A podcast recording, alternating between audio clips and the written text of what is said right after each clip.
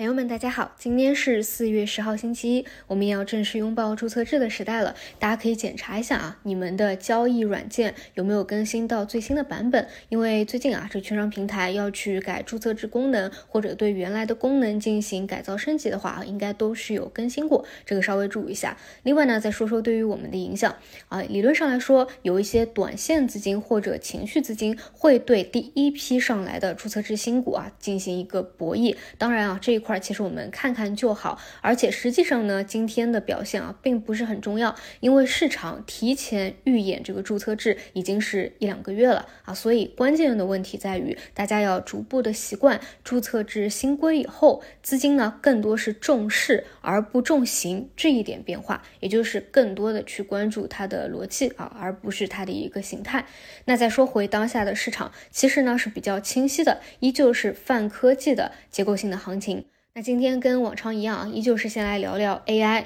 主线人工智能这里呢有一点变化，大家需要注意。在两周以前，我频繁给大家讲一条细分方向啊，就是大模型的合作厂商。那这两周呢也确实表现比较不错啊，但是大家要注意，接下去即将就进入到一个密集催化的大模型发布的一个时期了。你会看到大量的新闻、大量的发布会啊，有的及预期，有的不及预期。但你要考虑到一个问题，目前已经不再是低位了，已经涨。到一个相对高的位置，一旦这个大模型是不及预期的，你觉得资金会有怎么样的一个想法啊？理论上都可能是以兑现为主。那就比如说这一次的华为盘股，其实对市场的大部分的人来说啊，觉得它是低于预期的，或者说不太买账的啊，跟 ChatGPT 可能不是同类型的那种 Chat 类的产品。那对于这部分已经是涨得比较高了，资金呢如果去做一个兑现，这也是比较合理的。所以呢，大家一定要注意啊，到了这样的一个时间窗口位置。你再想去做大模型的合作厂商，性价比不高了，或者说已经到了很多资金想要去兑现的一个窗口了。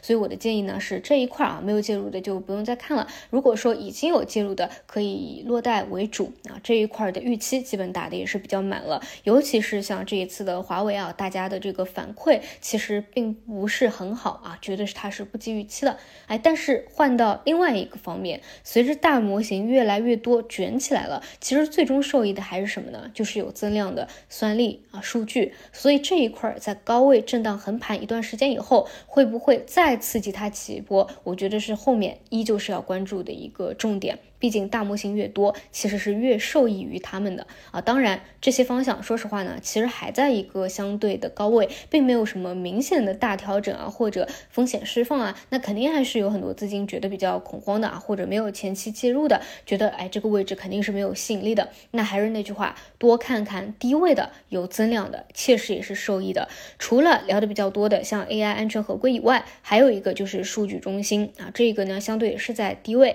，IDC 的厂商。受益于智算中心的建设浪潮。根据国家信息中心联合浪潮信息发布的《智能计算中心创新发展指南》，目前全国超过三十个城市在建或筹建智算中心。所以这一块啊，从这个多项政策的布局上来看，也都是切实有增量资金受益的。而且实际上啊，我自己啊，就是我不是有个朋友，他也是在做人工智能企业嘛，而且做的也是比较好的。就是他们最近的很多的动作啊，都是跟啊政府去合作，再去布局这样的一个智算中心，所以呢，我算是也是比较了解啊这一块，确确实实有很多的动作都在围绕它，已经在布局了。相对呢，位置也会比较低一些啊，所以如果是想看低位的话，这个也是一条线啊，也是一条线。嗯，除此以外的话，就是老生常谈的半导体、消费电子啊，上周是一个爆发，那理论上会有一个分析和回调，很正常啊，这一块儿。大概率啊是不会一波流就这么上去了，它还会有一个折腾的过程，有拉伸，有回调，有横盘，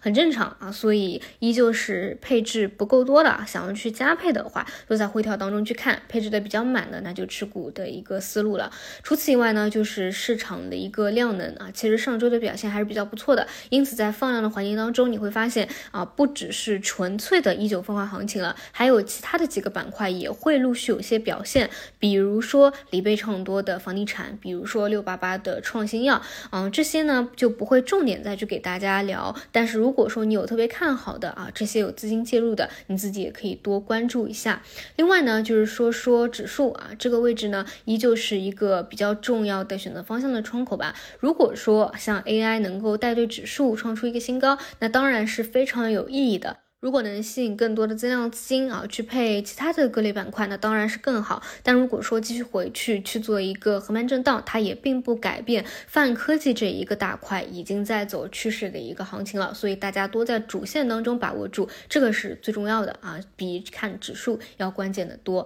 好的，以上就是今天的内容，那我们就中午再见。